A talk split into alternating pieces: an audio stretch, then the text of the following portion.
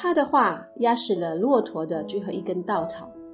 一位妈妈以冷静掩饰受伤的情绪，缓缓地说了以上的一番话。妈妈口中的她是无法接受孩子面对特殊需要的枕边人。妈妈是一路以来理解孩子学习需要的人，同时她也需要应付家人对孩子不谅解。她是一位受伤的妈妈。有些家庭看似完整，却满目疮痍，摇摇欲坠。广义来说，家有特殊小孩是生命里的一个考验。以狭隘的角度来诠释。这孩子的出现，挑战的是夫妻间的关系。我遇过因家有特殊小孩而变得彼此更融洽、更愿意互相扶持彼此的夫妻。当然，不是每一个家庭都可以在面临挑战时携手度过。有一些家庭关系反而疏远了、冷漠了，甚至变得恶劣了。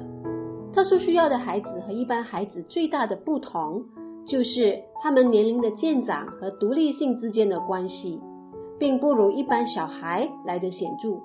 一般的孩子对于父母的需要会随着他们的年龄增长而渐渐的减少，而特殊需要的孩子却需要父母长时间的关注以及教导。这个过程是劳心劳力，更是充满压力的。当大家把关注点都放在孩子身上的时候，很自然的，生活里的话题都只是关于这个孩子的点滴，甚至没有多余的精力以及状态去关心彼此生活中孩子以外的事情。有些话很伤人，但是如果受伤一方没有明确的表达自己很受伤，也许对方永远都无法知道这是一种伤害。也许会说，啊，我说了也是白说。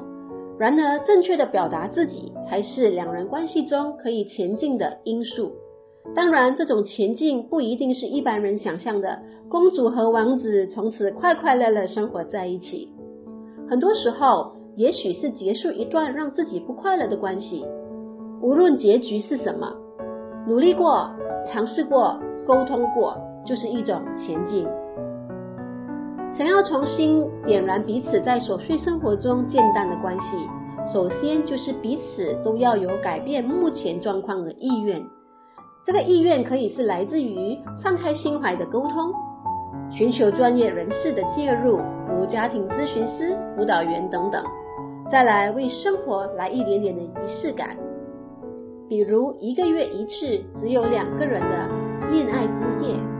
回过来时路，不去谈孩子，而是聊情话。回温那一个曾经让你怦然心动的他。家有特殊儿的确是挑战的，要忽然和另一半聊情话，也许也是别扭的。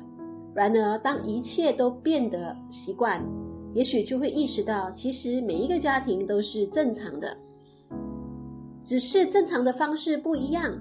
挑战和别扭其实也不是什么大件事。大家好，我是黄小嫣，Coffee Top 三十六来一杯幸福的咖啡吗？